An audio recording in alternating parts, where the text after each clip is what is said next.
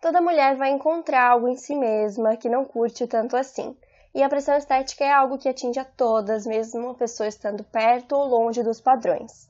Eu sigo, por exemplo, uma mulher no Instagram que ela é bem alta, bem magra, e sempre que ela abre perguntas, as pessoas dizem: Não consigo me gostar com tal altura, tenho um corpo parecido e não consigo gostar, como você faz?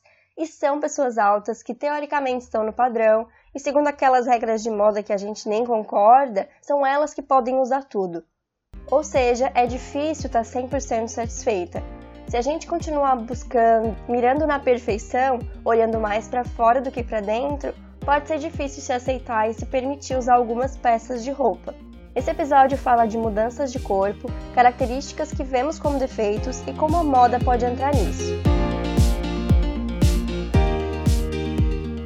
Eu sou Paula Salvador, sou consultora de estilo e tô aqui para mostrar uma moda vida real possível e para todas. Tudo em dicas e reflexões rápidas para te mostrar um jeito bem descomplicado de ver a moda. Muitas mulheres me procuram para algum serviço da consultoria, relatam uma mudança de corpo que não estão satisfeitas, que não estão felizes e me perguntam: será que vale esperar um pouco mais até eu chegar no corpo que eu quero ou mesmo voltar ao corpo antigo antes de comprar roupa? O que eu costumo dizer é que talvez esse seja o momento que você mais precisa da roupa para fazer você se sentir bem.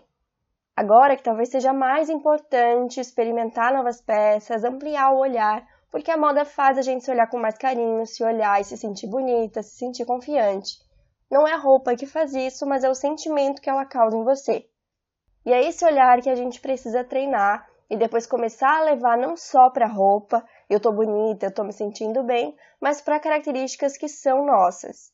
Não se olhar pensando, nossa, meu corpo tá péssimo. Cuida do jeito que você fala com você mesma. Se policia para não ter esse olhar tão crítico. Eu falei no episódio sobre maquiagem que eu não me sinto tão bem sem maquiagem, dependendo de onde eu vou. E nessas férias eu fiquei uma semana sem maquiagem. Eu me policiei para que quando eu olhasse eu não ficasse estranhando, colocando defeito, sabe? E sim com o pensamento de, ok, maquiagem me deixa mais bonita, mas é assim que as pessoas são sem maquiagem. E é muito louco porque com o passar dos dias eu fui me vendo mais bonita também. Eu fui acostumando que sou eu ali. E tá tudo bem. E naquele episódio sobre maquiagem, eu comentei que quando eu apareci sem maquiagem nos stories, uma pessoa disse: Nossa, que linda sem maquiagem. E eu pensei: Nossa, eu? E a verdade é que a gente tem dificuldade quando se trata de nós mesmas, justamente porque é a nossa autocrítica falando mais alto.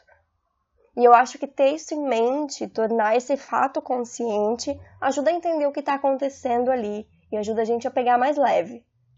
A Nath esses dias mandou no Instagram eu acho lindas essas calças que você usa, acho lindo nos outros, mas quando eu coloco parece que fica estranho porque eu não tenho nada de bunda. E aí eu falei para ela justamente isso, que ela tem essa característica que incomoda, então chama atenção para isso. Parece que o olhar dela já vai e fica achando defeito, porque eu também não tenho, mas não é algo que eu ligo.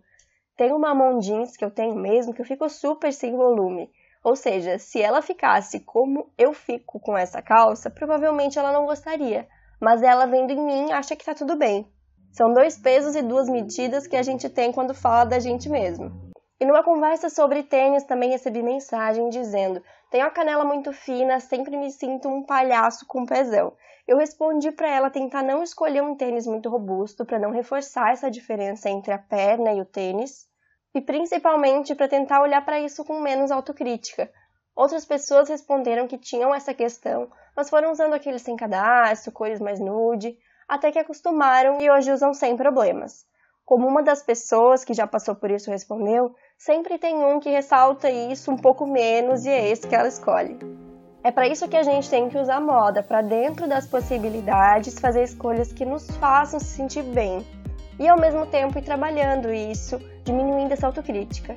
Vamos ser mais gentil, sabe aquela ideia de só falar para você o que você falaria para uma amiga? Vale pensar nisso sempre que um pensamento muito rude vier à cabeça, quando tiver um provador ou em outras situações também. Eu acho curioso que muitas vezes eu termino essa conversa dizendo exatamente isso. Que o que eu falei aqui não se aplica só à moda, que tem como levar para outras áreas da vida. E é justamente porque nossa relação com a moda é comportamento também. Como eu sempre falo, moda não é só moda. Vou deixar aqui uma indicação de um podcast chamado Autoconsciente, que eu amo. Procurem pelo episódio 45, vou deixar o link na descrição e fala de uma maneira mais aprofundada e de um outro ponto de vista sobre como lidar com a autocrítica. A gente se encontra na próxima semana.